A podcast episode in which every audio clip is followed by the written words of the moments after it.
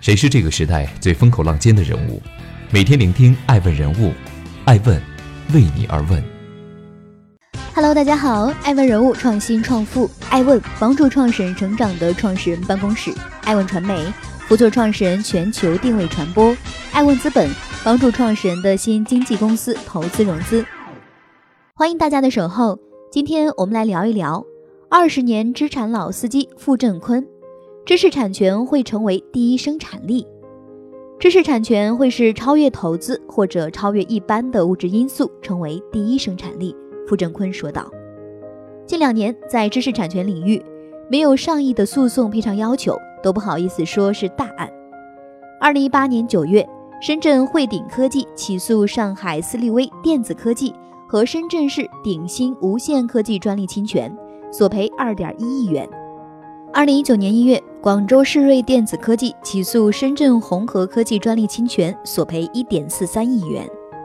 三月四日，江苏通领起诉公牛集团专利侵权，索赔十亿元。今年四月二十二日，最高人民法院发布《中国法院知识产权司法保护状况（二零一八）》白皮书。二零一八年，全国法院新收知识产权民事、行政和刑事案件数量达到三十三万四千九百五十一件，比二零一七年增加九万七千七百零九件。同比上升百分之四十一点一九。随着我国经济发展进入新的阶段，单纯依靠承接、模仿和复制国外技术的日子已成为过去。对自主创新的要求日益提高，使得知识产权逐渐成为国家发展的战略性资源和国际竞争力的核心要素。对此，爱问独家专访北京康龙律师事务所高级合伙人傅振坤。作为已在知识产权行业内工作了近二十年的老兵，傅振坤曾代表雀巢、雅诗兰黛、惠氏等世界五百强企业，累计处理过上千件诉讼和非诉讼业务。老道的经验加上专业的知识，面对如今这个日益复杂的行业，傅振坤又会给我们带来哪些新的认知？欢迎继续聆听《守候》，爱问人物，创新创富。追踪热点动态，挖掘创富故事，爱问每日人物带您探索商业新知。知识产权的世界有多复杂？艾文问道：“作为从业二十年的资深律师，您和知识产权是如何结缘的？”二零零二年，我接触到一个商标的案件，是我第一次代理知识产权相关案件。当时国内知识产权的相关法律法规还不够完善。这个领域非常值得仔细研究和学习，同时我也意识到很多客户对知识产权的保护存在强烈需求。作为提供法律服务的专业律师，我希望能给客户提供更专业、更深层次的建议，所以就决定在这个领域深耕下去。我们了解到，您服务过的客户不仅有像雀巢、雅诗兰黛、惠氏等世界五百强企业。也包含许多本土中小企业，不同客户对知识产权的理解是否会存在偏差？傅振坤说，五百强企业对知识产权更为重视，一方面他们的工作要求很严谨，我们所做的每一个过程都要求精益求精；另一方面，这些大公司的知识产权意识非常的强烈，很多理念远远领先于国内企业。如同傅振坤所言。因对知识产权的理解不够深刻，国内企业时常在国际竞争中吃亏。二零零一年，新东方因与美国 ETS 及 Mac 之间的版权纠纷而导致上市延迟。直到二零零四年底，北京市高级人民法院作出终审判决，认定新东方侵犯了两机构的著作权，但没有侵犯其商标权。最终，新东方的上市进程才得以继续进行。然而，跟新东方相比，很多初创企业一旦面临一些知识产权纠纷，既没资源也没精力去应对。对这样的企业，傅振坤建议一定要做好知识产权的筹划，无论是商标、专利还是著作权方面，如果不重视，将来就会付出更多代价。此外，在创设的过程中间，一定要注意知识产权的独立性，知识产权的维护、创设，使它能够形成自己这种商标。能够跟企业形成对应关系，专利能够快速实现市场化，才能为自己带来最大的经济效益。艾文问道：“我们看到过去几年，国家一直在强调知识产权重要性。从政策方面来说，你有什么更好的建议？”傅振坤说：“一是希望国家加强宣传，知识产权跟我们每个人的联系都非常紧密。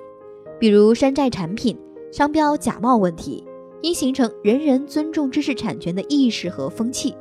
另一方面，也希望政策上能够提供更多保护机制，才能激励大家去创新。如果被模仿、抄袭得不到制裁，肯定人们的创作或者说积极性都会受到很大影响。”只有自身利益能够获得保证，大众创新创业才有可能执行下去，过程才会更为顺利。常言道：“月盈则亏，水满则溢。”以前可能很多的思维或者措施都是在提高保护知识产权创设，但是现在发展到另外一个方向上，一些不法分子通过抄袭或者抢注商标等方式去网上进行投诉，甚至投诉真正的知识产权人。傅振坤所说的，也就是近两年人们时常热议的知识产权的滥诉滥用问题。根据二零一八年阿里巴巴数字经济营商环境报告显示，截至二零一八年底，各种滥用知识产权进行的恶意投诉占阿里巴巴知识产权保护平台诉讼总量的百分之二十四。企业或个人一旦收到恶意投诉，将不得不陷入漫长的诉讼期，以及带来不必要的财产损失。对此，傅振坤建议，遇到类似情况，首先要看一下对方知识产权的稳定性是不是通过非法手段获得的；其次，要尽快寻求专业的法律援助去处理，因为及时的澄清非常重要。如果说知识产权滥用，更多是因为目前政策以及企业认知方面出现了一定的问题，未来存在修正的可能，但早期中国企业对于知识产权认知不深。带来了许多法理上理亏又很难彻底解决的历史遗留问题。二零一零年，上海市黄浦区法院作出一审判决，判令上海鹏阳科技公司因安装盗版微软软件存在侵权行为，需赔偿微软二十九万元。二零一一年，北京市第二中级人民法院作出一审判决。判令北京两家高科技企业立即停止使用微软 Windows Office 等软件的侵权行为，并赔偿微软公司经济损失三百一十八万余元。艾文问道：“对于这些知识产权历史遗留问题，您认为应该如何处理？”傅振坤说：“从总体层面来说，最重要的是要做到尊重知识产权和避免侵权。只有整个国家做到尊重知识产权。”重视知识产权，创设知识产权，才能有自己的核心知识产权。从避免侵权的角度来说，首先在使用这些软件、技术或者商标时，要从法律层面上认真分析对方的专利或者知识产权点，做好自己的创新。其次，使用的方式方法上要符合法律的规定，在使用之前或必须要使用他人一些知识产权的时候。能够预先的去获得授权和告知，甚至可以有一些知识产权的交换，这些都可以有效避免这些情况的发生。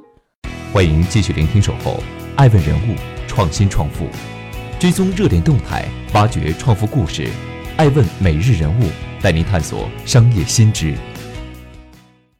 专做行业精品律所。在知识产权领域工作了八年后，傅振坤发现。即使在公司里面打工，自己有很多想法、理念，或者想要开展的业务，都已无法达到自己的预期，出来单干也就成为自然而然的选择。二零一零年，傅振坤几个志同道合的朋友创设了北京顺成凯龙知识产权代理有限公司。从职业律师到创业者，傅振坤迈出了自己人生新的一步。创业的这九年，你印象最深的是什么？傅振坤说：“我们也经历了早期艰难的初创阶段，特别是创业的前几年。一方面，对客户的服务与专业性上要不打折扣，完全达到客户的要求。因为早期团队比较小，很多时候大家都是加班加点去把事情做好。另一方面，那几年百分之八十的时间我都在出差或者出差的路上，度过了比较紧张和辛苦的一段时间。到了二零一三年，是什么原因又让您创办了康龙律所？当时公司内部要处理的诉讼业务和非诉讼业务越来越多，如果都转成外包，我们很难掌控案件的服务质量。再加上我自己一直是这个行业内的从业律师，拥有一家律所也是我一直以来的一个愿望。艾文问道：“目前康龙律所仍专注于知识产权方面，有想过把业务范围进一步扩大吗？”傅振坤回答道：“也有过这样的想法。”但我们几个合伙人讨论之后，最终决定就做一个专业化的精品律所，更符合我们的发展路径。我们的定位就是要做一个专业化、精品化、中上规模的知识产权专业律师事务所。您对未来十年中国知识产权行业的发展有什么寄语？作为一个普通的律师，或者说一名知识产权老兵，我感觉中国的知识产权保护肯定会越来越规范。越来越严格，而且从战略层面上也会越来越受重视。因为无论是国家与国家之间的竞争，还是市场经济主体公司之间的竞争，更多的其实是核心的知识产权竞争。这个毫无疑问。二零一八年以来，知识产权行业发生天翻地覆的变化，国家知识产权局重组。成为集专利、商标、地理标志为一体的世界第一大知识产权局，在各项利好的加持下，知识产权的申请量也是年年攀升。目前，我国商标注册申请量连续十七年居世界第一位，发明专利申请量也是连续八年全球领先。采访的最后，傅振坤表示，随着互联网这种发展，很多资本已经渗入到法律服务领域。